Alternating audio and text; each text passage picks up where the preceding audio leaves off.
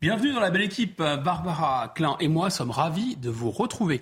Aujourd'hui, pour débattre et décrypter l'actualité avec nous, Pierre Lelouch, ancien ministre. Bonjour, monsieur.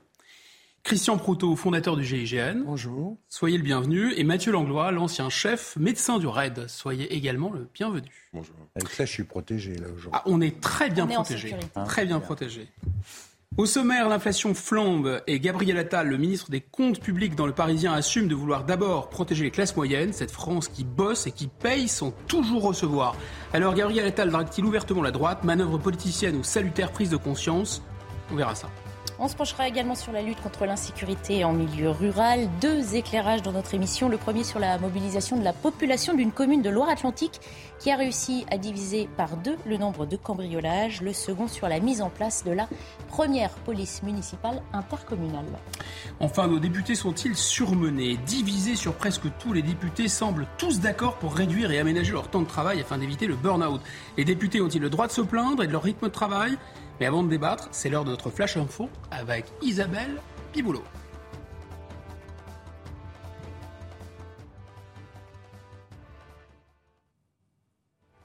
Dans le Pas-de-Calais, l'agent du fisc tué lundi dernier par un brocanteur recevra la Légion d'honneur à titre posthume avec la distinction mort au service de la France. Ludovic Montuel est décédé de plusieurs coups de couteau au domicile du brocanteur où il effectuait une vérification de comptabilité. Une enquête a été ouverte des chefs de séquestration et d'assassinat. À Lille, trois immeubles ont été évacués cette nuit pour risque d'effondrement. 17 personnes ont dû être relogées. Les secours ont constaté des fissures au niveau d'un mur mitoyen. Un périmètre de sécurité a été installé et un arrêté de mise en péril a été rédigé par la mairie de Lille. Une évacuation qui intervient deux semaines après l'écroulement de deux bâtiments qui avaient fait un mort dans le même secteur.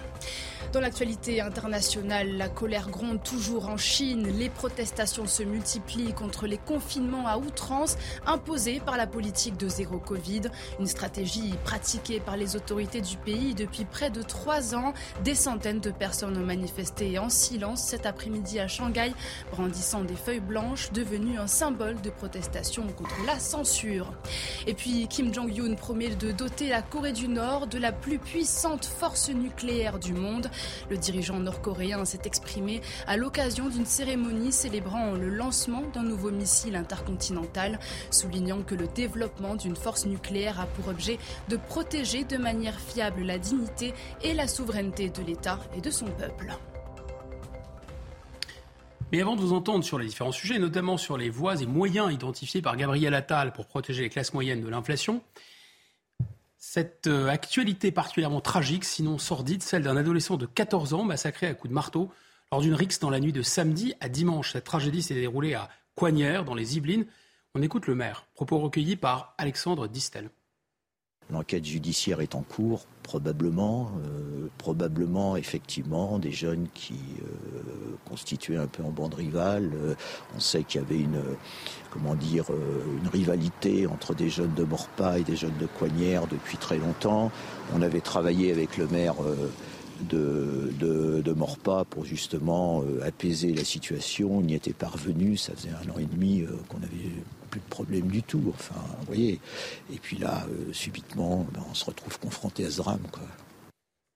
Alors on a l'impression vraiment d'un développement, pas une impression, c'est malheureusement statistiquement mesuré, le développement de l'hyperviolence chez les plus jeunes, ce que le spécialiste de la sécurité Alain Boer appelle l'homicidité. Qu'est-ce que c'est que ce mécanisme d'emballement, de l'ensauvagement euh, chez les plus jeunes, euh, Christian Proto?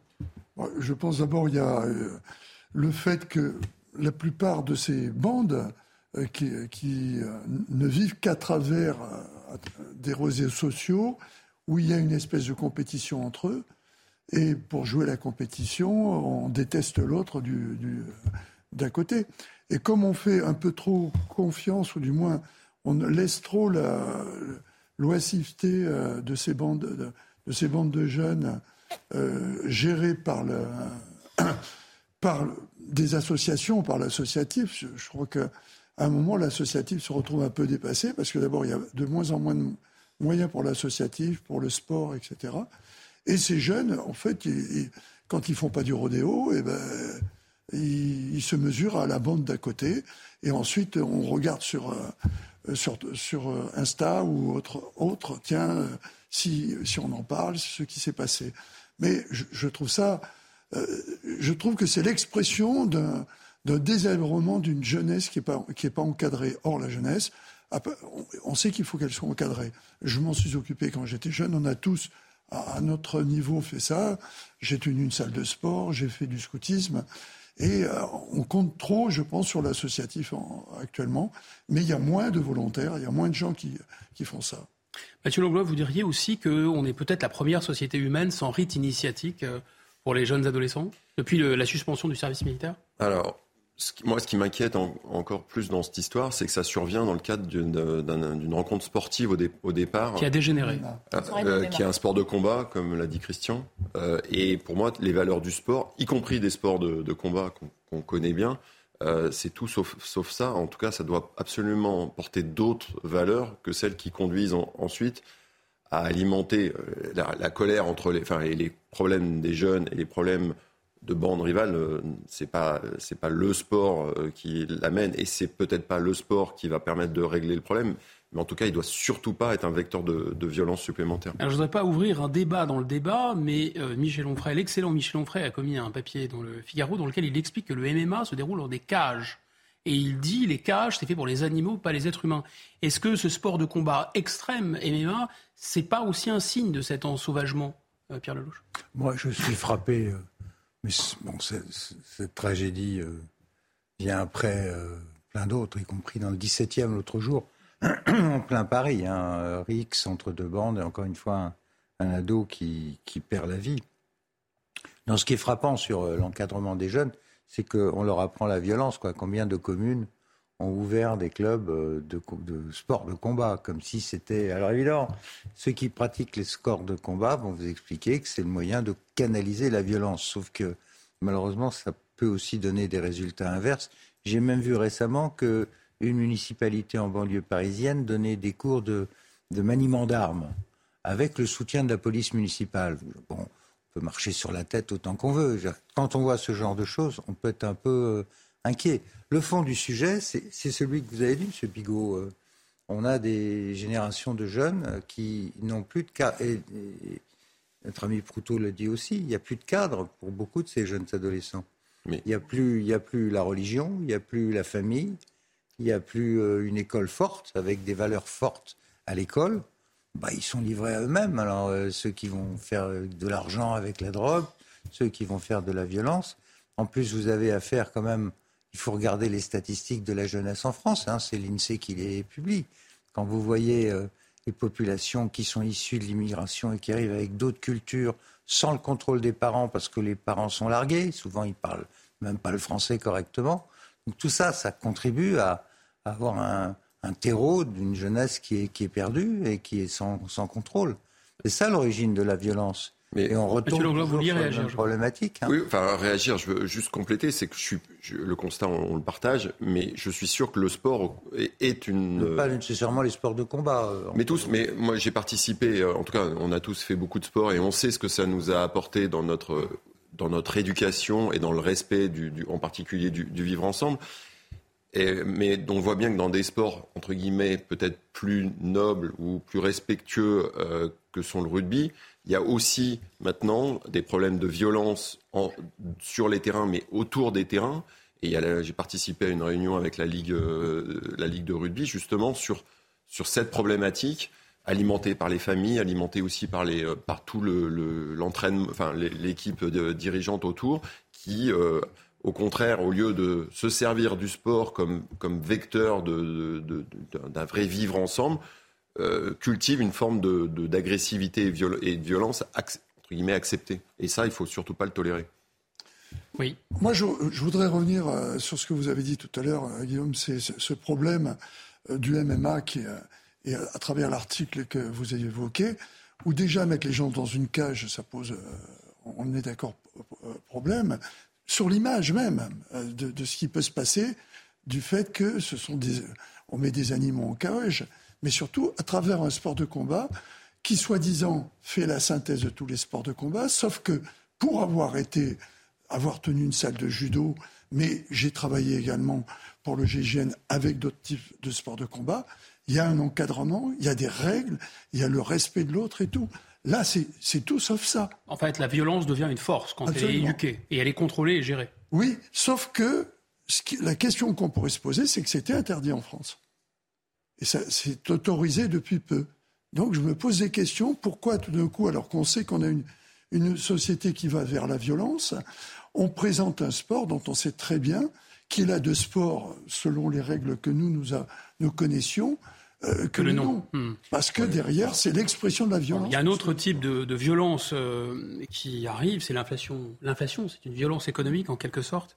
Euh, l'inflation flambe, je l'ai tout à l'heure, et Gabriel Attal, dans Le Parisien, assume vouloir d'abord protéger les classes moyennes et cette France donc qui bosse, qui paye sans toujours recevoir. Mais d'abord, Solène Boulan fait le point sur cette interview dans Le Parisien. Dans un contexte de forte inflation, le ministre des Comptes publics, Gabriel Attal, entend prioriser les classes moyennes et la France qui travaille. J'assume mon attachement à ce que l'on concentre l'effort vers les classes moyennes, la France laborieuse qui se lève tous les matins en ayant le sentiment de travailler pour d'autres est notre priorité. Pourtant, une étude de l'INSEE affirme que les mesures sociales et fiscales prises en 2020 et 2021 ont surtout profité aux plus aisés. J'assume de prendre des mesures en direction de ceux qui travaillent et veulent voir leurs impôts diminuer. Tout comme j'assume que nous ayons accompagné les plus précaires avec des aides comme aucun autre pays. Une position qui pourrait être perçue comme un clin d'œil à la droite, alors qu'Emmanuel Macron souhaite une alliance avec LR à l'Assemblée. La valeur travail n'est heureusement pas la propriété d'un camp. Les Français attendent de nous de valoriser ceux qui font avancer le pays. Je déplore que certains à gauche préfèrent défendre le droit à la paresse. Ce vendredi, le Parlement a adopté un dernier budget rectifié pour 2022. Le texte prévoit une rallonge anti-inflation de 2,5 milliards d'euros.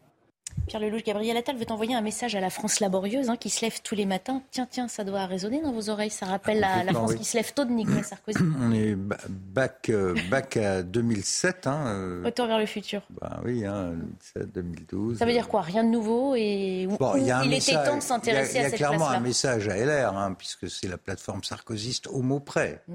La France qui travaille, la France qui bosse, la France qui se lève tôt. Mm. Il me semble en effet avoir entendu ça quelque ah. part, y compris autour de la table du Conseil des ministres à l'époque.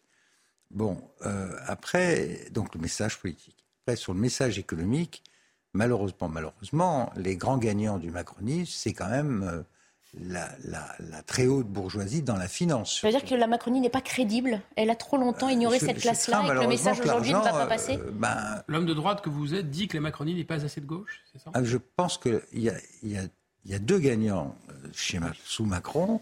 Il y a les très riches euh, qui n'ont jamais autant gagné d'argent, sauf peut-être sous les socialistes qui étaient assez bons pour distribuer de l'argent euh, aux plus riches. Et puis il y a les plus soutenus, ceux qui sont gorgés d'aides en tout genre, parce qu'à chaque fois qu'il y a des aides, on les donne aux couches les plus populaires, c'est-à-dire en fait à ceux qui sont au RSA et qui en fait ne travaillent pas. Donc au début de la chaîne, le macronisme remplit son contrat. Les cocus, pardon d'utiliser l'expression, mais vraiment c'est l'impression que, que moi je recueille dans mes conversations avec euh, le garagiste, avec euh, le paysan, avec euh, l'ouvrier dans, une, dans une usine où on coupe la tête des poulets, ceux, ceux, qui ont un salaire modeste ou qui se crèvent la, carcasse à essayer de faire un salaire. Je pense à des, à des artisans, commerçants qui travaillent bien plus que 40 heures par semaine, parce qu'il y a l'URSSAF, parce qu'il y a les impôts, ceux-là, ils payent plein pot. Ceux-là, ils se sentent vraiment cocus du système. Parce que bon, eux, ils regardent pas trop les riches, les avions privés, etc. Ou les yachts, c'est pas leur univers. Justement, Mais ils voient à côté d'eux des gens qui travaillent pas du tout. Mais Pierre Lelouch, c'est précisément cette catégorie-là de Français humiliés qui ont l'impression de beaucoup donner, de peu recevoir, qui ont déclenché les gilets jaunes.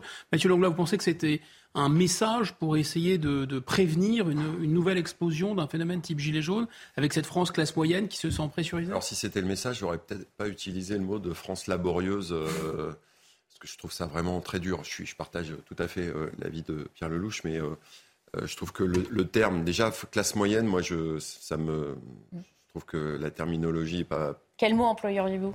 Ça, je sais pas, mais un truc plus, plus optimiste en tout cas, euh, parce que euh, c'est en plus d'abord c'est euh, la classe moyenne, elle elle ne fait que grossir dans la société parce que ben, les privilégiés, il y en a de moins en moins.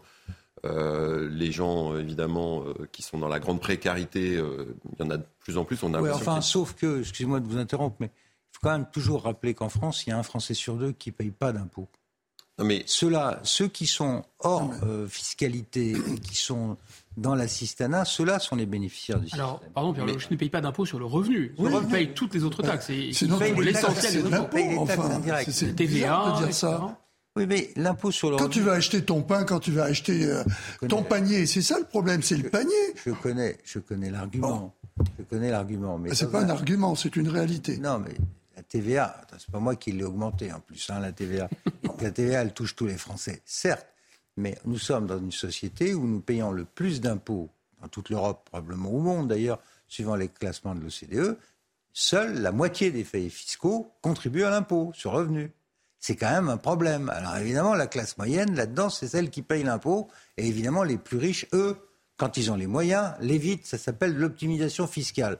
Donc c'est toujours les mêmes cocus qui payent l'impôt. C'est ça mon argument. Ah, mais je le, partage, sauf que c'est sur les termes que je, suis... Euh, je, trouve que le terme il est trop, il est dur, euh, même s'il est, c'est la réalité. Il est déplaisant. Je suis d'accord. Avec et, et, en plus, c'est vrai, c'est, on a l'impression qu'ils ont la double peine, c'est-à-dire qu'ils ont la peine de l'impôt et du travail. Et, en plus, ils ont la peine de euh, la pénibilité du, euh, du travail. Est-ce que finalement, c'est pas un peu cruel, euh, Christian Proutot, d'exclure des classes laborieuses, des smicards, sous, au prétexte qu'ils ne paieraient pas l'impôt sur le revenu, ou est-ce que c'est parce que c'est pas la clientèle électorale, Monsieur Attal? Non, mais si, si c'est ça, c'est indécent, même. Parce que vous évoquiez les Gilets jaunes, et, à ce moment-là, on risque de les retrouver. Hein. Les Gilets jaunes, c'est quand même venu au départ de tous ces gens qui ont besoin, qui n'ont pas les transports en commun, qui ont besoin de leur véhicule pour, euh, bouger, qui ont eu le sentiment d'avoir été oubliés à travers une mesure dont on a vu l'efficacité énorme euh, à mon la transition euh, énergétique.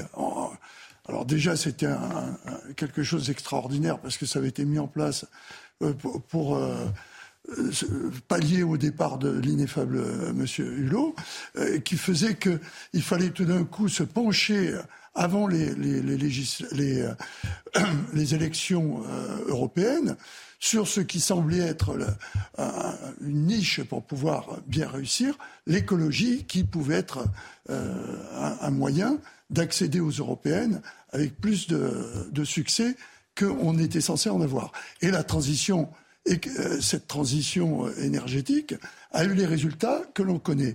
On n'en est plus là il y a derrière tout ça l'inflation, ça ne touche plus uniquement le problème du moyen de transport, ça touche euh, ce qui est important pour les gens, on l'évoquait tout à l'heure, le panier pour manger. Et euh, tout d'un coup, revenir aux classes dites laborieuses, on se trompe complètement. Les, les, classes laborieuses, ce sont celles qui font tout ce que nous, on ne veut pas faire et qui, de toute façon, soit se retrouvent euh, à, à, devoir aller euh, acheter dans les, les, banques alimentaires, soit euh, de devoir euh, trouver le moyen de pouvoir ne serait-ce que manger, manger y compris nos étudiants. Bien sûr. Je crois que vous vouliez réagir, Pierre Lelouch, mais avant ça, regardez, on, on a essayé de, de, de s'interroger de manière chiffrée pour savoir si oui ou non, à la suite des annonces de Gabriel Attal, les classes moyennes étaient vraiment les principales destinataires de la politique gouvernementale. Euh, peut-être que ça va vous faire euh, réagir. Vous pensez que c'est le cas, que les classes moyennes, c'est la priorité actuelle du gouvernement? C'est pas ce que j'entends en tout cas. C'est pas le vécu des gens. Euh, je pense qu'ils ont l'impression d'être les perdants. Regardez, voilà, l'aide spécifique est de 2,5 milliards. C'est une aide spécifique aux ménages pour faire face à l'inflation et donc ciblant les classes moyennes. Et puis on a en comparaison, 20 milliards, c'est le montant de la fraude fiscale, 150 milliards, c'est le montant de la fraude sociale, et notamment euh, euh, à destination fléchée vers l'étranger, et 40 milliards sur les intérêts de la dette. Donc finalement, cet argent, c'est le nôtre aussi qu'on nous redistribue. Qu'on nous redistribue Qu'est-ce que vous voulez dire? Enfin, qu'on redistribue aux Français, à certains Français. Si l'on en croit M. Attal, d'abord aux classes moyennes. C'est pour ça que je voulais savoir. J'aimerais bien qu'il récupère, surtout sur les fraudes sociales et autres, qui s'évaporent dans la nature. Non, je crois qu'il y a des signaux très forts qu'il faut faire en direction des fameuse classe moyenne, c'est-à-dire ceux qui travaillent.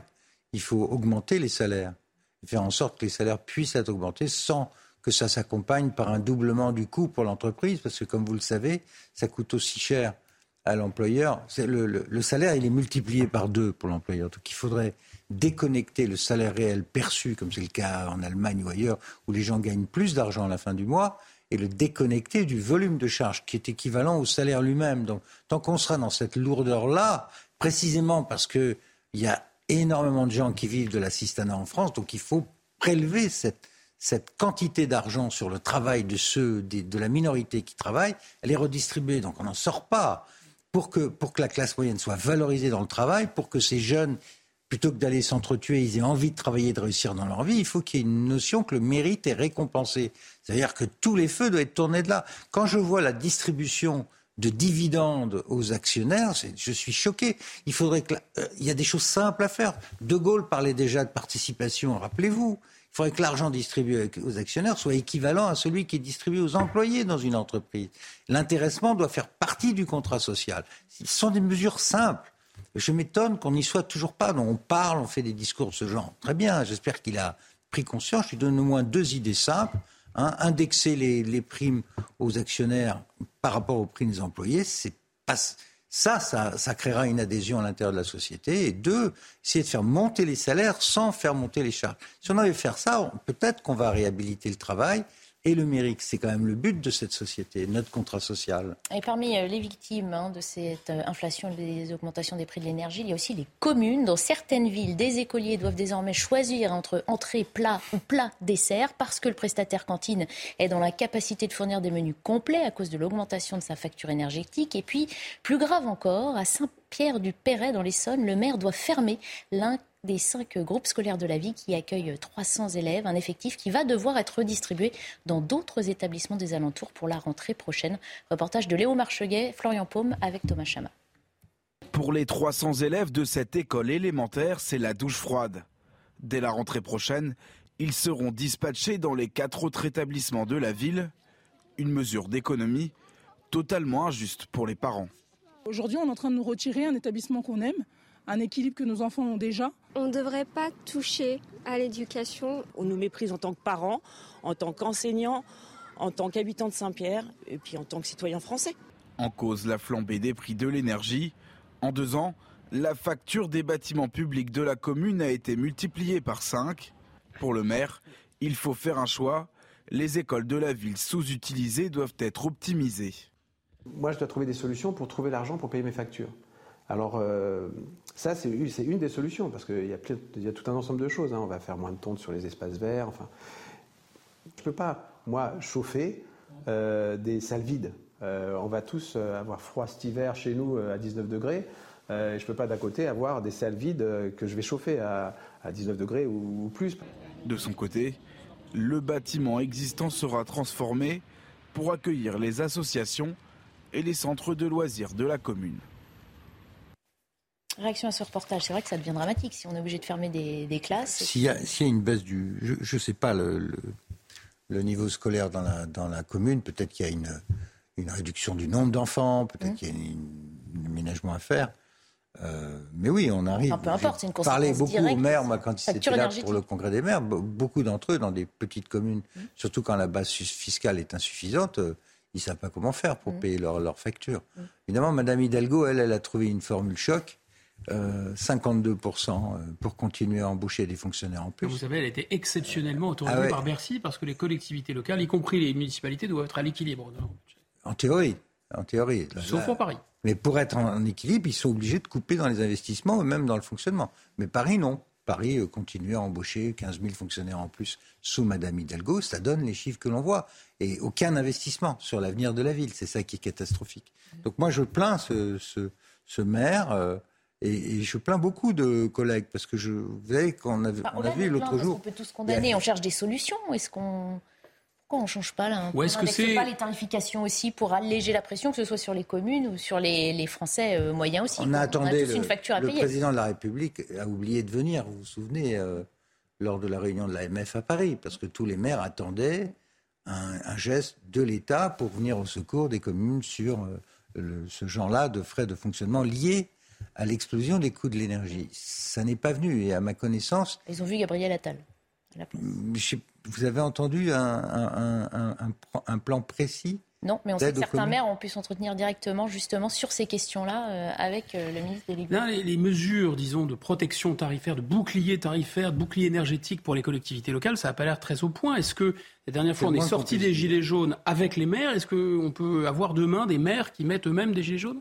Proto ben, Je pense que les maires se posent plein de questions parce qu'effectivement, leurs administrés, à partir du moment où c'est le cas dans beaucoup de communes, c'est la période de l'année en plus entre les impôts locaux et puis euh, la taxe d'habitation, euh, pour ceux qui doivent la payer, les, euh, les impôts locaux, en, plus la taxe foncière, je voulais dire, là, les, les gens se sont rendus compte de l'augmentation dans certaines communes qui était énorme parce qu'il fallait compenser effectivement ce problème énergétique. Moi, ce qui me paraît. Le président Macron a appelé le prix de la liberté. Oui, mais. non, mais. C'est ça le prix de la liberté, finalement. Oui, mais absolument. Donc, ça sert à rien de, de, choisir des belles formules si derrière on ne met pas en application euh, l'idée qui est sous-tendue par la formule. Je trouve bizarre qu'on puisse donner des tarifs spéciaux pour le fioul, pour euh, le gaz, en particulier, ce qui est logique pour les entreprises parce qu'on en a besoin, mais les écoles en ont besoin aussi. En plus, il y a quelque chose que je ne comprends pas très bien dans ce qu'a dit le maire, si je peux me permettre. Il dit qu'ils veulent donner aux associations. Ils vont venir avec des doudounes. Il y a un truc Ils sont déjà dans les Peut-être des associations sportives, peut-être qu'il va falloir se réchauffer dans les salles. Oui, peut-être parce qu'ils bougeront plus, mais bon. Mathieu Langlois moi, j'ai l'impression, alors ça, date de maintenant depuis quelques, euh, quelques mois, c'est-à-dire que le problème, le casse-tête énergétique et tout le problème de l'inflation, c'est qu'on, ça montre aussi toutes nos divisions euh, de notre société. C'est-à-dire qu'à un moment, on opposait euh, quelle entreprise versus les particuliers qu'il faut protéger, qu'il ne faut pas protéger. Et puis les entrepreneurs, ils n'étaient pas d'accord entre eux parce qu'il y a de ceux qui euh, se considéraient comme euh, qui est première ligne, qui est utile Et on y arrive. Des débats de et clairement, enfin moi je suis pas économiste, mais je suis certain qu'on n'y arrivera pas comme ça. Et c'est-à-dire qu'il n'y a pas une stratégie euh, et une responsabilité collective. Là, on voit que c'est les municipalités versus la réponse, enfin l'État qui doit faire l'effort. Et, et, si on ne fait pas tous un effort, mais, mais tout, quand je dis ça, c'est à la fois en tant que citoyen et aussi faisant partie de, de d'entreprise ou de collectivité. Euh, voilà, on sait très bien qu'on ne passera pas cette période sans une répartition de l'effort de manière euh, homogène, équilibrée évidemment, parce que tout le monde ne peut pas faire le même, le, même effort. Mais euh, il faut arrêter de, se, de, essayer de se renvoyer la balle. C'est à l'autre d'être courageux et de faire un effort. Et puis moi, surtout, je ne change rien. Pierre Lelouch, je voulais réagir. Oui, parce que vous avez soulevé la bonne question. C'est le bout de la chaîne du prix de la liberté faut savoir ce qu'on fait dans la vie, surtout quand on est un homme d'État, qu'on prend des décisions lourdes. La décision a été prise par la France. Pas seul, hein, d'ailleurs. Pardon? Avec ses alliés de l'OTAN aussi. Oui, euh, avec beaucoup de pression de beaucoup de gens pour qu'on soit tous dans le même wagon. Et ce wagon, c'est huit paquets de sanctions contre la Russie. Quand on s'amuse à bloquer les fonds de la Banque de Russie, et qu'on arrête toute transaction commerciale, on ne peut pas en même temps prétendre conserver des livraisons de gaz et de pétrole, ce qui était le cas de la position initiale de l'Europe. On allait punir la Russie, sauf sur le gaz et le pétrole qu'on allait continuer à acheter. Le pétrole, on arrête le 5 décembre, le gaz, on voulait continuer. Monsieur Lelouch, je vais vous interrompre. On va partir en publicité et garder vos arguments. On va parler d'un sujet ensuite extrêmement chaud, si j'ose dire, les soignants non vaccinés. A tout de suite.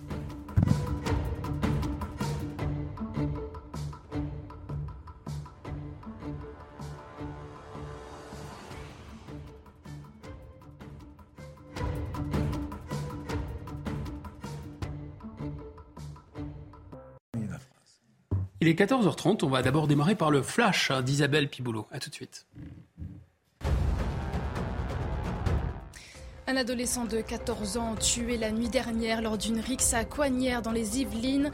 À l'issue d'une soirée de combat de MMA organisée dans un gymnase, des bandes rivales de villes voisines se sont affrontées. La victime a reçu des coups à la tête qui pourraient avoir été assénés à l'aide d'un marteau. Une enquête pour homicide volontaire a été confiée à la police judiciaire de Versailles. Le nombre de détenus en France atteint un record absolu au mois de novembre, avec 72 809 personnes derrière les barreaux pour près de 60 700 places opérationnelles. Selon les données statistiques du ministère de la Justice, le précédent record avait été atteint juste avant le confinement mi-mars 2020.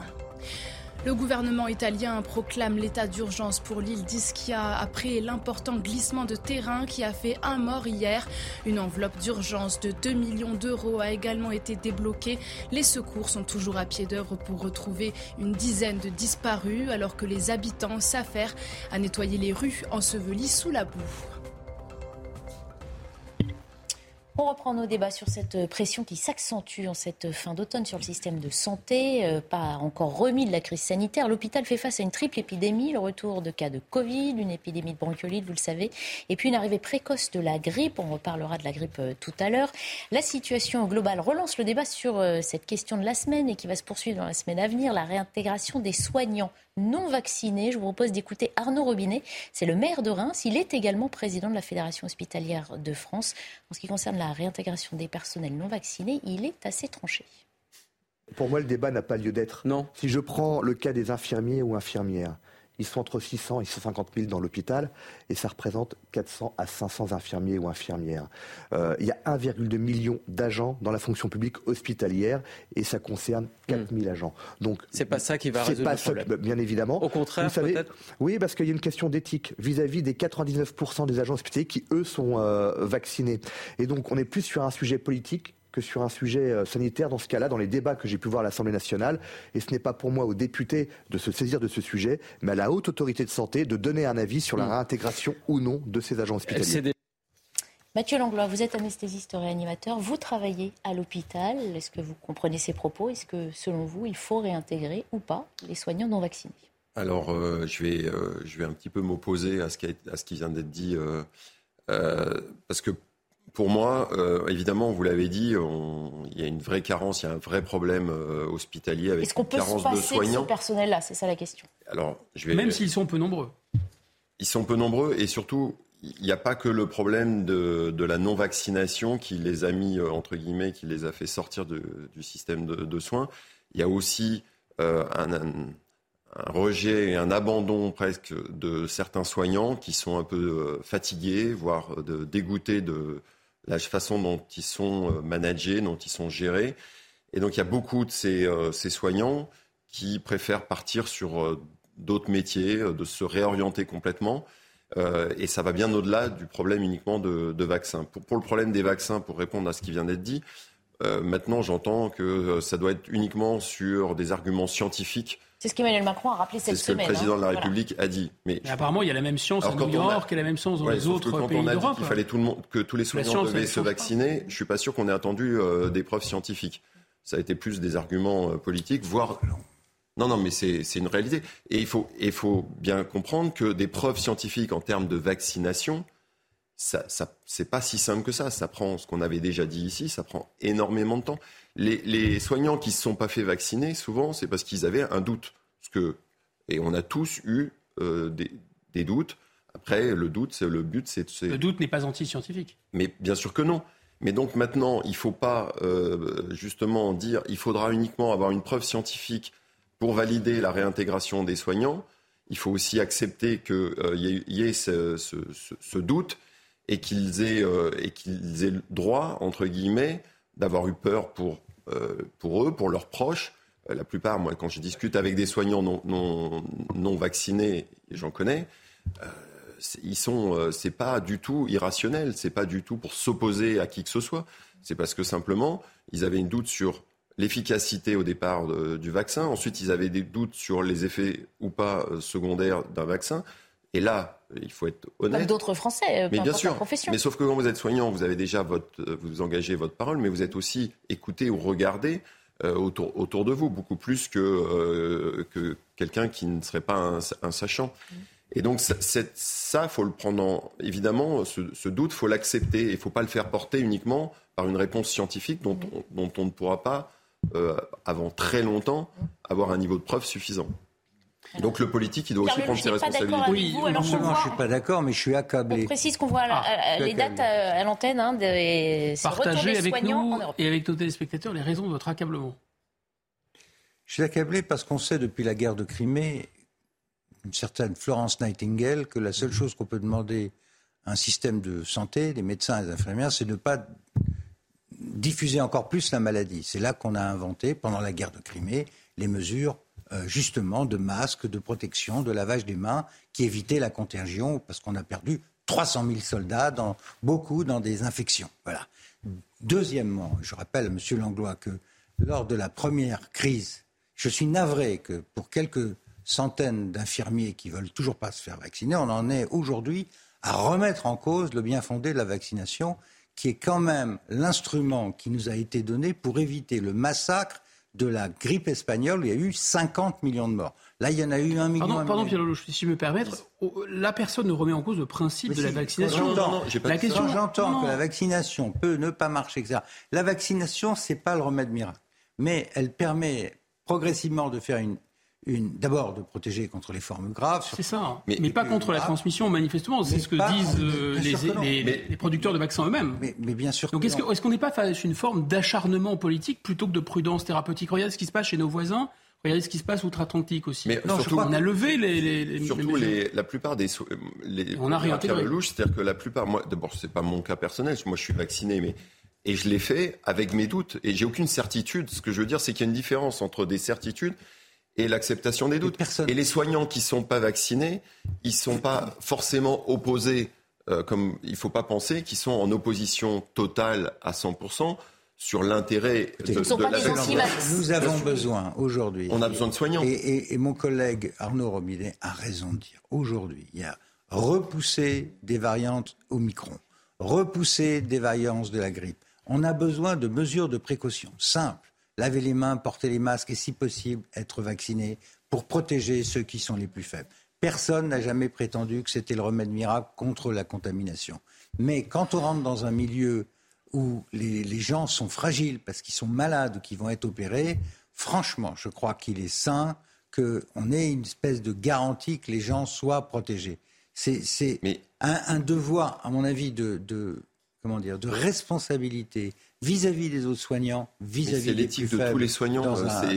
Je suis étonné qu'on puisse réouvrir ce débat à ce stade. Ah, c'est pas, pas un débat, attention, c'est pas un débat sur l'opportunité de la vaccination. c'est un débat sur l'opportunité de la réintégration de, personnel soignant non vacciné. je suis pas d'accord. Alors, je vous en prie. Oui, non, non, non. Moi, d'abord, je suis tout à fait d'accord. Euh, pour une fois, je suis pas d'accord avec Mathieu, donc euh, je suis tout à fait d'accord avec Pierre, parce que je considère que on met en place euh, une machine à créer des problèmes. La, vaccination a apporté un fruit. On, a réalisé après que peut-être il y avait un problème de contamination, mais pas au même niveau. Donc on a quand même eu une baisse de l'agressivité euh, qui a euh, été, je ne suis pas scientifique, mais manifestement on s'est rendu compte, et tous les scientifiques, euh, au moins les médecins, l'ont confirmé, les, les cas qu'ils ont euh, rencontrés à l'hôpital après la vaccination étaient moins graves.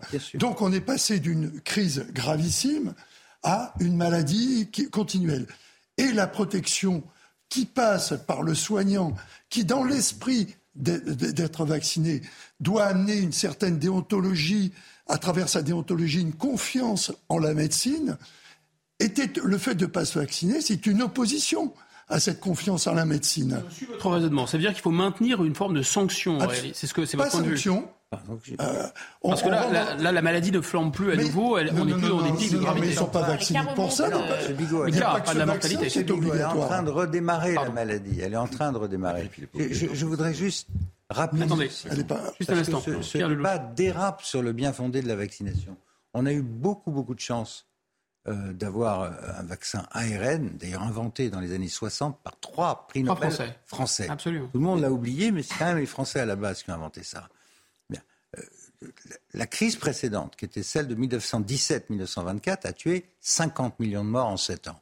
Là, on en est à un million et demi. la majorité des Français se sont vaccinés, Pierre Lelouch. Le message est passé. mais... il est vrai qu'il y a eu un effet. Je voulais avancer un tout petit peu, puisqu'on parlait d'une épidémie de grippe hein, précoce en France en ce moment, euh, avec un retard de la vaccination. Déjà, Mathieu Langlois, je voulais vérifier avec vous. Il paraît qu'on est. Non.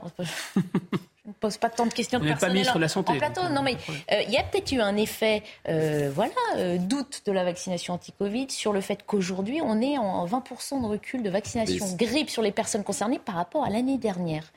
C'est aussi pour ça que je vous ai.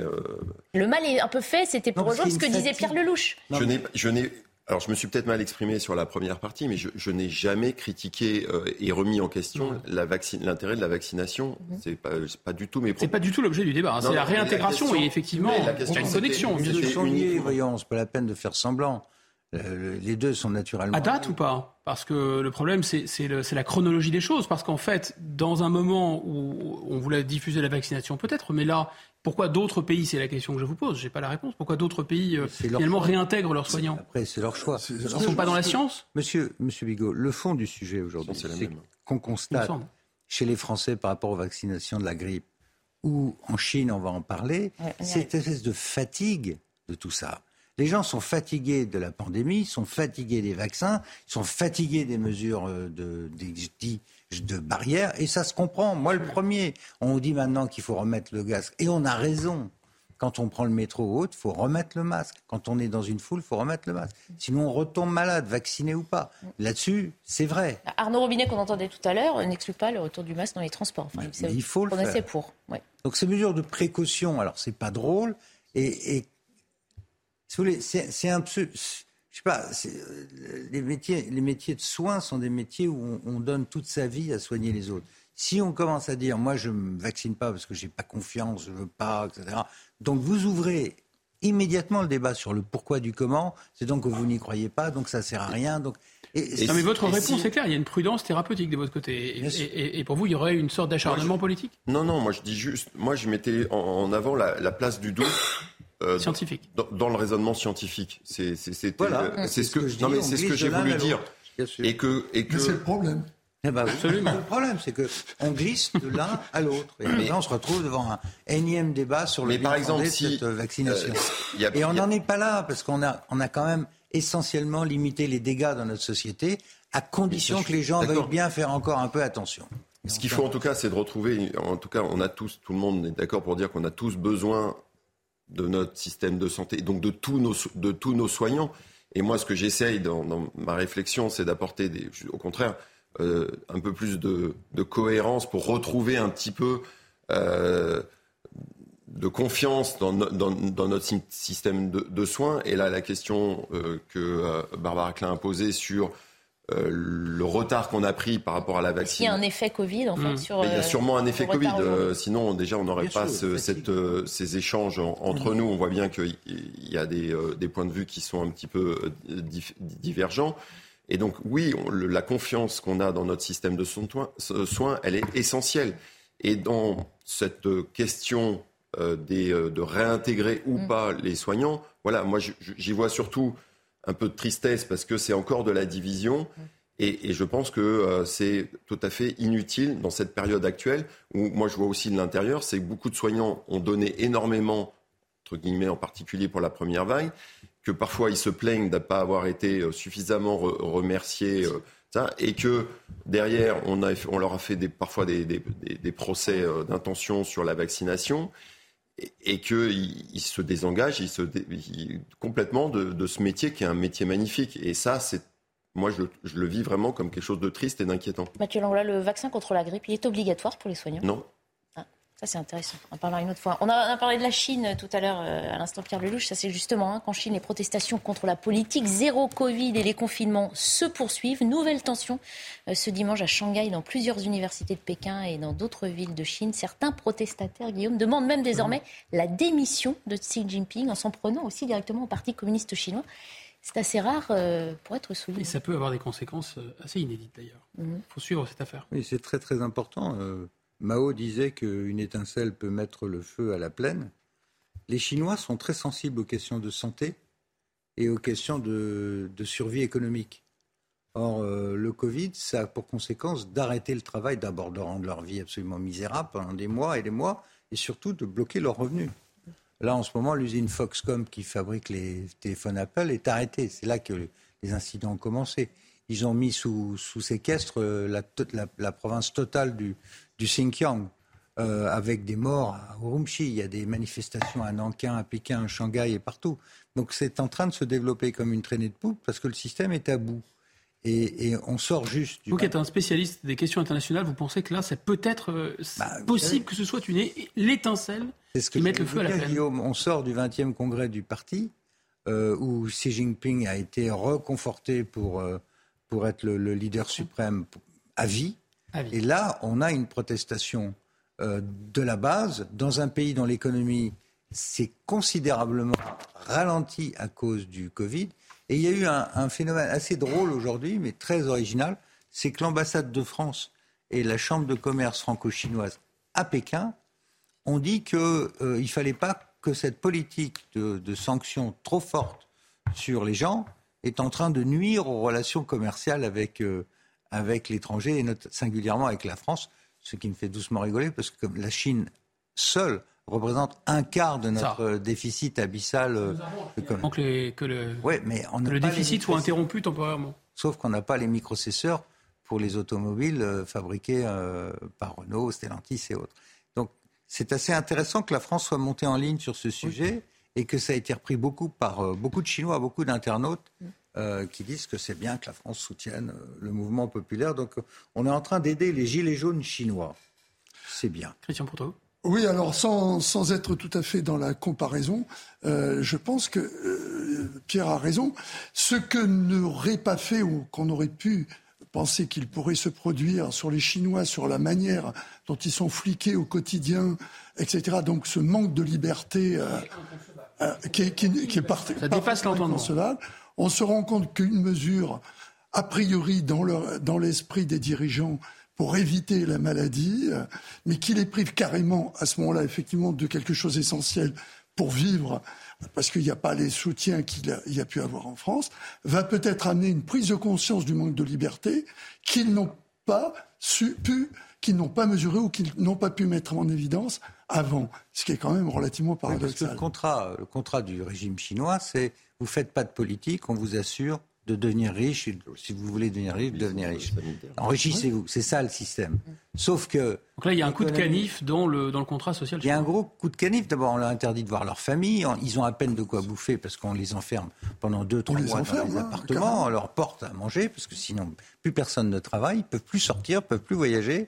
Euh, et puis, enfin, euh, euh, le pays va mal parce que cette, cette baisse de production chinoise joue sur euh, la croissance du pays se cumule avec une crise de l'immobilier. L'économie chinoise commence à, ralentir et même à trembler sur ses bases. C'est dans ce contexte que cette contamination, euh, c'est pour ça que je parlais de gilets jaunes, parce que ça touche beaucoup de villes, euh, peut avoir, peut avoir des conséquences politiques non négligeables. On va revenir euh, en France. On parle souvent d'insécurité hein, sur nos plateaux en se posant des questions, savoir comment y remédier. On parle moins souvent d'initiatives qui, pour lutter euh, contre elle, eh portent leurs fruits. Dans les zones rurales, la faible présence des forces de l'ordre crée un sentiment euh, d'abandon, d'insécurité donc dans la population.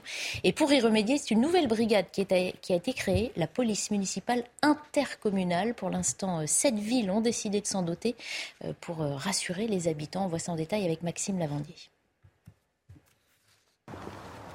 Dans cette commune, ces policiers municipaux enchaînent les rondes et les échangent avec ses habitants. Euh, Vendin les Béthunes, Essart. Euh, Le village d'Essart fait partie des sept communes autour de Béthune à s'être doté d'une police intercommunale, une première en France. Composée d'ex-agents d'autres polices municipales ou de gardiens de prison, cette brigade a pour vocation d'intervenir là où les forces de l'ordre ne le peuvent pas. Donc on est là en fait pour intervenir sur des, euh, sur des interventions qu'on pourrait considérer comme mineures, mais qui ne sont pas forcément des interventions mineures et qui peuvent en fait dégénérer et devenir des interventions majeures. Donc on vient là voilà, pour, pour compléter ce dispositif de force de l'ordre. Intervenir rapidement, mais surtout recréer du lien avec la population dans ces zones rurales, la faible présence des forces de l'ordre crée un sentiment d'insécurité chez les habitants. Ce service est donc accueilli comme un réel soulagement. Très très bien, parce que c'était vraiment un manque d'avoir un groupe de personnes sur qui on peut compter sur un appel est rapide. En quelques minutes, ils sont là pour vous aider. Et forcément, ça rassure.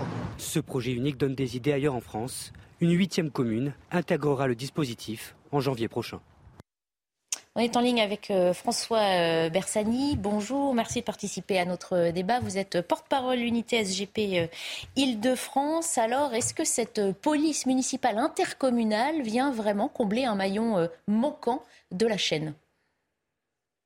Écoutez, j'ai envie de vous dire qu'il n'y a rien de neuf sous le soleil. En fait, on assiste juste à une mutualisation euh, des moyens de police municipale entre plusieurs communes, mais euh, les polices euh, municipales sillonnent déjà le, territoire français. Donc on fait un regroupement pour partager les coûts et partager les ressources humaines des, polices municipales, mais ah, ça n'est pas, spécifiquement novateur. C'est juste un, procédé qui vise à faire aussi des économies pour les communes. Merci. Est-ce que pour vous, Christian Proutot, cette police municipale c'est pas euh, aussi une, euh, une source d'inégalité entre les communes qui peuvent payer une police municipale et celles qui ne peuvent pas payer une police municipale? Ah mais ça c'est la vraie question, vous avez raison de le soulever Guillaume. C'est la question qu'on aurait dû se poser depuis longtemps, c'est-à-dire que normalement la notion de, protection euh, du citoyen, c'est normalement régalien. À partir du moment où on a fait des coupes sombres sur les effectifs, c'est forcément les communes qui ont voulu compenser, qui avaient de l'argent, qui ont pu le faire en se créant des polices municipales. si on n'a pas d'argent dans une commune, déjà on ne se chauffe pas, on ferme une école, on l'a vu tout à l'heure, mais euh, également on n'a on pas de policiers municipaux qui sont euh, ce que normalement l'État devrait faire. Et quand on vient vous expliquer que ça a été fait avec la RGPP, donc la, euh, euh, ce, ce, ce, texte la magnifique. Révision des politiques publiques. Voilà, merci de, de, de, transformer un acronyme. C'est-à-dire, euh, pour, pour décoder, c'est combien ça coûte, combien ça rapporte dans tout, à l'euro près dans toutes les dépenses de l'État de, quoi là la RGPP. La, RGPP, c'était la réduction d'un non, non renouvellement d'un fonctionnaire sur deux. Sauf que c'était. Ça a eu pour effet effectivement de, de diminuer les dépenses publiques. En plus, si ça avait ciblé des zones où il y avait, c'était, c'était euh, un effectif qui était pléthorique, je veux bien. À partir du moment où on a touché à la police ou à la gendarmerie ou aux pompiers, puisque les pompiers ont été impactés de la même manière, mais également aux hôpitaux, on l'évoquait tout à l'heure, on, a tout d'un coup, au moment où la crise nous tombe dessus, la réalité du manque d'effectifs partout. Mais le temps de le remettre en place, on n'y arrivera pas. Or, pour en revenir à la question, je trouve que, effectivement, et vous aviez raison, c'est une inégalité mais c'est également, et Bersani le disait, c'est également, euh, on a inventé le fil à couper le beurre. Euh, la mutualisation, c'est, de, devient. On prend les polices municipales, on les met ensemble et on appelle ça intercommunalité. On va revenir vers François Bersani qui malheureusement ne peut pas rester très longtemps euh, avec nous. du coup, quelles autres solutions seraient viables pour tenter de rassurer hein, ces habitants dans les zones rurales, plus éloignées des commissariats de police et des, et des gendarmeries? Dans le cadre de la loi d'orientation et de programmation du ministère, euh, le ministre de l'Intérieur, M. Darmanin, a annoncé par exemple pour les zones rurales la création de, de 200 euh, brigades territoriales de gendarmerie nouvelles il oublie parfois de préciser qu'il y en a eu 600 de fermées. Donc en fait, les 200 nouvelles ne viennent que euh, réduire justement la perte, euh, la perte accumulée. Euh, après, on, peut, on peut rajouter hein, des effectifs à l'envie, à savoir des policiers municipaux, des gendarmes, des policiers nationaux, mais tant qu'on ne s'attaque pas aux véritables causes de l'insécurité, tant qu'on on continue parfois à nier le lien entre délinquance et immigration irrégulée, tant qu'on ne se penche toujours pas euh, sur euh, la politique pénale dans ce pays. Là, je ne parle pas de la réponse pénale, mais je parle de la politique pénale. Euh, on peut toujours essayer de rajouter des effectifs pour essayer de courir après, après la locomotive, mais il faut plutôt s'attaquer aux causes et s'inspirer de ce que font nos collègues européens. Et on a beaucoup de mal en France à s'inspirer, par exemple, des modèles anglo-saxons qui ont une certaine réussite pour les pays du Nord. Merci beaucoup euh, François Bersani d'avoir euh, apporté votre éclairage à ce débat. Je rappelle que vous êtes porte-parole unité SGP euh, Île-de-France. Mathieu Langlois, vous êtes d'accord avec les solutions, ou en tout cas le, la, demande fait François Bersani de creuser un peu plus du côté du gouvernement pour trouver en tout cas, pour, être proche de personnes qui ont justement travaillé sur les projets de sécurité globale, je crois, je, crois, beaucoup à la synergie entre les, les forces municipales et les forces étatiques, police, gendarmerie. Et la demande, on le voit dans le reportage, pas, il faut surtout pas opposer les, deux. dans le reportage, il y avait peut-être des petits raccourcis qui étaient, faits. Ce que demandent les, les citoyens qui sont dans des zones quand même rurales, c'était ce qu'on appelle la police de proximité, en tout cas le contact de proximité avec, avec des forces de l'ordre. Et là, c'est là où, la, évidemment, pour la police et la gendarmerie, avec les euh, réductions euh, budgétaires, euh, on, non pas, c'est pas qu'elles ont abandonné des missions et des territoires, mais c'est qu'elles peuvent pas, avec les moyens qu'elles ont, couvrir l'ensemble de ces missions. Et donc là, il y a vraiment une, nécessité et des solutions apportées par ces polices municipales. Et après, comme ça a été dit, là, dans le reportage, c'est juste des, arrangements, une réorganisation, une mutualisation des moyens. On va simplement juste marquer une petite pause publicitaire et On garder le débat juste après. vos arguments bien au chaud.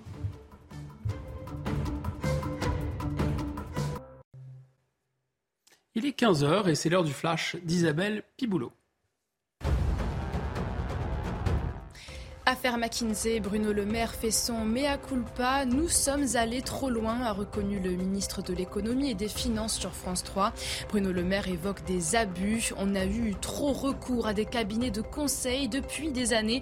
Jugeant cette habitude aujourd'hui corrigée, deux enquêtes ont été ouvertes sur l'intervention des cabinets de conseil dans les campagnes électorales de 2017 et 2022. À Lille, trois immeubles ont été évacués cette nuit pour risque d'effondrement. 17 personnes ont dû être relogées. Les secours ont constaté des fissures au niveau d'un mur mitoyen. Un périmètre de sécurité a été installé et un arrêté de mise en péril a été rédigé par la mairie de Lille. Une évacuation qui intervient deux semaines après l'écroulement de deux bâtiments qui avaient fait un mort dans le même secteur. Près de 1500 foyers privés de gaz à Paris et dans sa région. Un mouvement social chez GRDF est engagé. La CGT rejette un accord sur les salaires signé à la mi-novembre par trois autres organisations. De son côté, GRDF est en lien avec les mairies d'arrondissement et le médiateur de l'énergie pour pouvoir identifier les personnes fragiles. Le préavis de grève court à ce stade jusqu'au 2 décembre.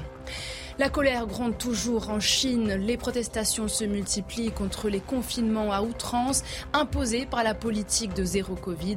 Une stratégie pratiquée par les autorités du pays depuis près de trois ans. Des centaines de personnes ont manifesté en silence cet après-midi à Shanghai, brandissant des feuilles blanches devenues un symbole de protestation contre la censure. Avant de parler du surmenage des députés, on va refermer euh, ce chapitre sécurité. Et Pierre Leloup, je pense que vous aviez vouliez nous dire que l'intercommunalité, la police municipale, ça n'est pas nécessairement la solution au mot de la sécurité. Non, je crois que M. Bersani a dit très bien les choses. Syndicaliste de police, le, fond du sujet, c'est la politique globale, depuis le policier jusqu'à la réponse pénale et la réponse judiciaire. Euh, en France, ça ne marche pas. On a à la fois un grand problème d'immigration de masse qui fait que beaucoup de l'insécurité est liée à l'immigration. En région parisienne, heureusement, euh, cette vérité-là, connue des gens, commence à être acceptée par les pouvoirs publics. La moitié, la moitié des vols avec violence, et même au-delà, jusqu'à 70%, c'est lié à des gens qui n'ont rien à faire sur le sol français. Donc euh, c'est quand même un peu compliqué. Donc vous pouvez augmenter le nombre de policiers où vous voulez, tant que euh, on reçoit 300 400 000 personnes par an et que beaucoup d'entre eux vont être en situation précaire, on aura des problèmes d'insécurité. Donc il faut à la fois renforcer la police et mieux l'organiser, mais ils savent faire les policiers. Mais c'est derrière la réponse pénale. Quand vous pensez qu'il faut en moyenne 13 ans, euh, ça peut aller jusqu'à 13 ans avant qu'il y ait une, punition devant, un tribunal pénal, que la moitié des peines euh, sont en retard dans l'exécution. C'est ça qui crée les dysfonctionnements dans notre pays. Donc il faut avoir une politique d'ensemble avoir le courage d'appeler les choses par leur nom et, et, bien sûr être beaucoup plus ferme. Sinon, on va euh, voilà, courir derrière les, les délinquants. Euh, Proto. Non, mais on ne peut pas. Bien sûr, il y, y a, des problèmes en amont, on le sait. Euh, et, mais le en aval, après, il y a d'autres problèmes à régler. Et quand il n'y a plus de personnes sur le terrain, il n'y a plus personne. Que ce soit pour un fait divers commis par un, euh, quelqu'un qui ne devrait pas être en France ou que ce soit un fait divers commis par quelqu'un qui est en France depuis longtemps ou qui a toujours été français. C'est pas le propos. Le propos, et c'est pour ça que je voulais en revenir aux chiffres que vous, qui a été soulevé d'abord par, par Bersani tout à l'heure, sur le nombre de brigades qui ont disparu depuis. Euh, de, depuis euh, Brigade de gendarmerie. De gendarmerie. Je ne parle pas en plus de la présence territoriale euh, de la police de proximité qu'avait. Euh, François Bersanet, vous avez moins 600, moins 600 c'est ça Voilà, moins 600. Mais il a oublié de dire une chose sur 3000, faites le rapport. Donc, euh, ça Moins 600 sur 3000, et là, il y a réintégration de 200. Enfin, de 200, progressivement, mais croyez-moi, ça ne sera pas fait en un an.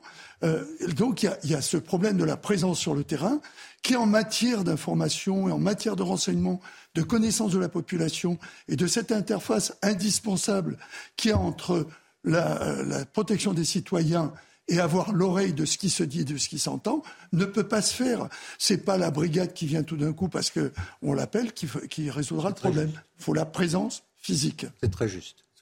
La présence physique qui nous a rejoint sur ce plateau, c'est celle d'Élodie Huchard. Bonjour Élodie. Et quelle présence Du service euh, politique de CNews, parce qu'on va parler de cette fameuse question, euh, le surmenage peut-être de nos députés, Guillaume. Eh oui, est-ce qu'ils sont surmenés, nos députés? En tout cas, ils sont divisés sur presque tout. Les députés sont à peu près d'accord, tous, pour réduire et aménager leur temps de travail afin d'éviter le burn-out. Si vous me passez cet anglicisme, les députés ont-ils le droit de se plaindre de leur rythme de travail? Il est facile de verser dans l'anti-parlementarisme et de dénoncer ces élus qui ne font rien, qui se plaignent d'en faire trop. La réalité est plutôt que nos élus sont proches du burn-out en réalité. On écoute d'abord le député Patrick Vignal, qui était notre invité dans Midi News et qui décrit sa journée de travail. Quand vous êtes en circonscription, vous vous levez le matin, vous voyez votre permanence, vos équipes, vous avez des rendez-vous, vous allez sur place. Moi, j'ai 13 communes. J'ai un maire qui me dit j'ai un problème de cantine, j'ai un problème de facture. Et donc, quand je suis un circo, ça démarre du matin au soir. Les week-ends, on est constamment sur des manifestations. Et quand vous êtes sur Paris, vous vous levez le matin, vous avez un petit déjeuner avec votre majorité pour mettre une stratégie. Après, à 9h30, vous avez votre commission. Jusqu'à midi, vous avez un déjeuner rentrez sur les QAG de, 13, de 15h à 17h. Alors là, le sujet est coupé, mais en réalité, il y, a des, il y a aussi des séances de nuit qui sont assez nombreuses. Il paraît, même le dimanche, il paraît. Élodie Huchard du service politique oh, CNews, expliquez-nous pourquoi il y a ce projet de réduction qui va arriver sur le bureau de l'Assemblée nationale? Oui, parce qu'il y a euh, un enjeu pour les députés de dire qu'on peut peut-être réaménager le temps de travail. Alors, il faut bien euh, qu'on comprenne que les députés ne sont pas en train de se plaindre à longueur de journée de trop Ça travailler. Fait rire Pierre oui, il y a un ex-député qui bondit sur sa chaise. On travaille trop ou pas. On n'est pas là pour si travaille trop ou pas. Et ils ne sont pas en train de se plaindre. Ils ne viennent pas nous attraper en nous disant Mon Dieu, je travaille trop, c'est catastrophique. L'idée, c'est plutôt d'avoir une réflexion sur le temps d'ensemble à l'Assemblée. Enfin, c'est quand même à ça que ça, devrait aboutir, ou, pas? Oui, C'est-à-dire comment mieux réorganiser le temps de travail d'un député. Entre notamment. Euh, les journées euh, à Paris, les journées en circonscription, parce que forcément, pour les députés franciliens, c'est un peu plus euh, facile. Vous pouvez euh, avoir certains événements auxquels vous pouvez assister tout en étant à l'Assemblée. C'est Sauf embouteillage Migdalgo. Sauf problème de transport, etc. C'est le député de Paris, qui parle. Cauchemar. Et donc, l'idée, c'est plutôt de voir comment on peut réaménager du temps. Alors, certains disent qu'il faudrait peut-être avoir un temps, une semaine sur deux, une semaine à Paris, une semaine en circonscription. Certains veulent qu'on enlève les séances de nuit ou certains voudraient qu'on enlève euh, un certain nombre de séances de nuit, qu'on les termine plus tôt. Donc voilà, il y a beaucoup de choses qui sont en train d'être discutées. Ça sera discuté de manière formelle et officielle avec Yael Braun-Pivet, la présidente de l'Assemblée, euh, mardi. À quoi on va aboutir euh, On verra. En tout cas, certains députés ont quand même bien conscience que de se plaindre de leur rythme de travail, a un petit côté indécent, sans doute. Douzième accablement de la journée pour moi. J'avais 203, attention. Là, j'y suis pour rien. Je veux dire, moi, j'ai eu la chance de servir mon pays cinq mandats de suite. C'est un immense honneur. C'est très fatigant. C'est mortel pour la vie de famille, mortel pour la vie personnelle, parce qu'on travaille tout le temps, week-end compris, avec peu de vacances. Et c'est rien par rapport aux années de gouvernement. Là où j'ai vraiment travaillé, c'est quand j'étais dans l'exécutif, qui a été le cas euh, euh, pendant presque une législature pour moi. Mais le métier de député, c'est un métier, d'abord, il faut aimer les gens. Donc, il faut être au contact avec les gens. On ne peut pas dire, ah bah, non, j'ai pas le temps. Euh. Non, il y a le temps, on passe en commission, préparer les textes, en, dans l'hémicycle, parfois très tard le soir, et parfois grand sentiment de solitude. Il n'y a pas un journaliste, il n'y a rien, il n'y a personne. Et c'est très difficile à vivre, surtout quand on défend des, choses importantes. Des budgets de la défense à 1h du matin qui n'intéressaient personne à l'époque, par exemple. Mais vous pouvez témoigner du fait qu'il y a une sorte d'injonction contradictoire dans la mission d'un député, c'est-à-dire en circonscription et dans l'Assemblée. Non, c'est le même métier. On, est La, on est la courroie de transmission entre le peuple et la loi. Et vous ne pouvez pas autour deux endroits en même temps. Non, si, si, ben, si, on a même supprimé le cumul des mandats pour permettre plus de temps au législateur et lui permettre de voir les gens, d'écouter les gens et ensuite de faire son travail législateur. Ce que je crois, et le problème, je le dis à Mme Bouchard qui fait ça toute la journée, c'est que je crois qu'avec. Euh, elle, elle travaille. Et cette non-majorité, et cette non-majorité, on a en fait un mix entre la quatrième République, c'est-à-dire l'agitation parlementaire toute la journée, et la cinquième, c'est-à-dire que le Parlement, en fait, sert à rien. Parce que 49-3, circuler, il n'y a rien à voir. Donc ils sont un tout petit peu exaspérés. Et je les comprends.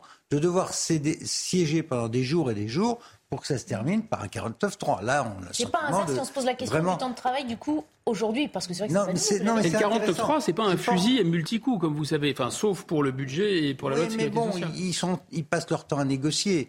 Il y a un côté quatrième République qui exige beaucoup de présence, beaucoup d'agitation pour des résultats qui sont extrêmement modestes. De ce point de vue, à mon avis, c'est ça la source de la frustration. Mm. Quant à la quantité de travail, je vais leur dire euh, amicalement et confraternellement de la fermer parce que c'est ah, bah, ils sont contents d'être là.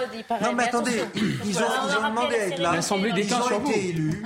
Ils ont une mission absolument magique entre les mains qu'ils la remplissent et arrêter du caprice, de se plaindre. Partager cette mmh. idée, c'est un peu un caprice d'enfant gâté? Non, mais alors en plus je ferai aucun parallèle avec les, les, les soignants, mais euh, euh, ce qui est sûr, c'est que euh, malgré des conditions de travail, comme l'a dit Pierre Lelouch, qui connaît bien, euh, qui sont exigeantes et difficiles, euh, j'ai pas sentiment qu'il y ait des problèmes de, recrutement, de, de problèmes de recrutement à l'embauche euh, pour les députés. Exact, oui. Quand il y a 30 candidats sur une circo, euh, c'est donc.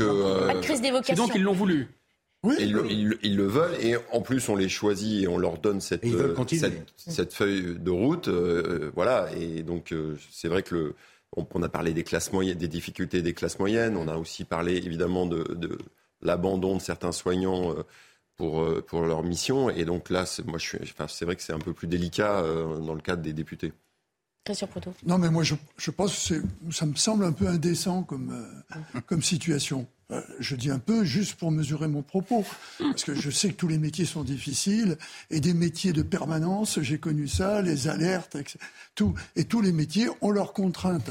Et effectivement, euh, les questions, c'est avant qu'il faut se les poser. On leur a pas demandé, on leur a pas mis un, pistolet dans le dos pour leur dire tu vas devenir député.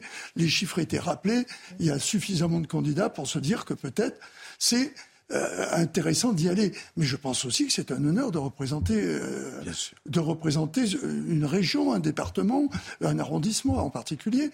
La question qu'on peut se poser, c'est est-ce que la répartition du temps peut être mieux faite pour qu'effectivement les deux parties de leur mission c'est-à-dire à l'Assemblée et la, nécessité d'être auprès de ses concitoyens, est, suffisamment bien répartie.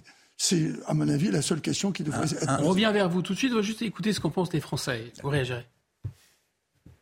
Non, mais euh, après, euh, je pense que c'est pas tant la quantité de travail qui est importante, mais plus le, fond, le fond de ce qu'ils pensent, le fond de ce qu'ils disent. mais voilà, non, je pense pas que ça soit une question de quantité de travail, mais plutôt de qualité. Ah non, il faudrait les encadrer pour avoir une durée de travail comme tout le monde. Ben le travail qu'ils font en condition qu'ils le fassent régulièrement. Et bon, sinon, euh, leur rémunération me semble tout à fait convenable. Je ne pense pas qu'ils travaillent trop. Par contre, s'ils sont, euh, ils ont à ce poste-là, je pense qu'ils doivent être suffisamment payés pour faire bien leur travail. C'est vrai qu'il y a cette notion qu'on n'avait pas encore introduite, c'est aussi euh, par rapport à la rémunération que certains Français ont parfois le sentiment, à juste titre ou pas, ça c'est pas mon rôle de, se prononcer là-dessus. Euh, voilà, si c'est. Euh, la rémunération est tout à fait convenable, c'est pas le sujet. Sur l'organisation du temps de travail, moi j'ai toujours le souvenir, ma première élection, 93, un vieux député m'a dit si tu veux être réélu, tu veux être réélu dès que tu viens d'arriver. Ton seul problème, c'est ta réélection. Pour ta réélection, reste dans ta circonscription, perds pas ton temps ici. Il y a deux types de Un aveu intéressant. Deux types de Ça, c'est vraiment de nature à nourrir l'antiparlementarisme. Il y a ceux qui sont des arrondissementiers, qui passent l'essentiel de leur temps à faire tous les baptêmes, tous les enterrements. Et ceux-là sont réélus. Beaucoup d'entre eux sont automatiquement réélus parce qu'ils font que ça. Ils passent leur temps à écrire des petits mots à chaque électeur. faut le voir. Enfin, j'ai plein d'anecdotes là-dessus, c'est assez cocasse. Mais ces gens-là ne prendront jamais part à un débat dans l'hémicycle. Jamais ils poseront une question, jamais ils feront un amendement. Et puis vous avez les vrais législateurs qui, eux, vont passer des heures à travailler vraiment au fond un dossier, qui vont prendre des rapports, qui vont prendre des commissions d'enquête, qui vont faire des propositions de loi. Et cela, naturellement, c'est plus compliqué après d'être élu, parce qu'ils ont moins de temps avec, euh, avec euh, leurs électeurs. C'est ça le sujet. Donc pour l'instant, l'Assemblée, elle fonctionne avec cette question, elle a été étudiée depuis fort longtemps. On donne aux députés les jeudi soir, jeudi, vendredi, samedi, dimanche, lundi, passent 4 à 5 jours dans leur circonscription et 3 seulement pour faire le travail de législateur. En réalité, ça ne suffit pas. Il faudrait qu'il y ait davantage de gens dans l'hémicycle. C'est pour ça qu'il y a peu de monde dans l'hémicycle, puisqu'il y a le, le, télescopage entre le temps de commission et le temps en séance publique. C'est ça qui fait que les hémicycles sont souvent vides, parce que le travail est mal organisé à cause de ce peu de temps passé à Paris. Et L'autre sujet majeur pour les députés, c'est le manque d'aide. Hein, quand vous voyez qu'un député américain a 18 collaborateurs parlementaires pour contrôler le gouvernement, et en France c'est deux et demi, trois grands max avec des jeunes souvent mal formés, le contrôle parlementaire sur le gouvernement est aussi fonction de la capacité d'un député d'appréhender un problème. Or, il, voilà, il faut beaucoup d'aide, il faut être technique dans les amendements. Sinon, vous devenez l'objet de lobbies qui sont très présents. Donc voilà, tout ça, c'est ça le travail. Les Français en ont pour leur argent avec les députés, que les députés les représentent suffisamment et contrôlent suffisamment le gouvernement? Je, je, crois qu'il y a peut-être une manière, bon alors je ne vais pas dire que non, qu'ils n'en ont pas pour leur argent, mais on a vu au moins à travers euh, le micro-trottoir qui a été fait que ça les impacte pas plus que ça, que tout d'un coup, euh, les gens pensent qu'ils doivent travailler parce qu'ils sont à l'Assemblée nationale et qu'ils ont peut-être trop de boulot. Hein. Bon, ils ramènent les choses, on l'a vu avec du bon sens, qui est assez classique chez nos concitoyens. Donc, s'agissant de la question que vous me posiez, moi je pense que peut-être, euh, même si Pierre a expliqué que dans la répartition qui était faite actuellement, il fallait peut-être revoir le problème, je pense que s'il y a euh, question à se poser, c'est là-dessus, sur la part de travail qui est en commission, qui est sur leur présence nécessaire à l'Assemblée et leur présence indispensable pour eux s'ils veulent être réélus dans leur arrondissement, à condition que euh, ce ne soit pas toujours les mêmes qui bossent. Voilà. Mais ça, c'est à eux de régler, faire le ménage chez eux. Hein. Élodie Huchard, vous qui arpentez notamment euh, pour votre métier les couloirs de l'Assemblée, est-ce que vous avez le sentiment que les députés travaillent peut-être plus sous la Macronie Ce qui susciterait, provoquerait ce débat? Non, ce qui change la donne, c'est la composition maintenant euh, à l'Assemblée. On avait l'habitude sous la précédente législature, notamment dans le groupe majoritaire, forcément, d'avoir certains qui pouvaient se payer le luxe de ne pas être dans l'hémicycle. Ils étaient suffisamment nombreux. Donc déjà, rien pour que le groupe majoritaire, maintenant, il se compte. Et c'est, attention, c'est-à-dire qu'on voit souvent, euh, quand vous êtes en séance de nuit, les députés qui reviennent extrêmement rapidement. Il faut être présent pour faire passer les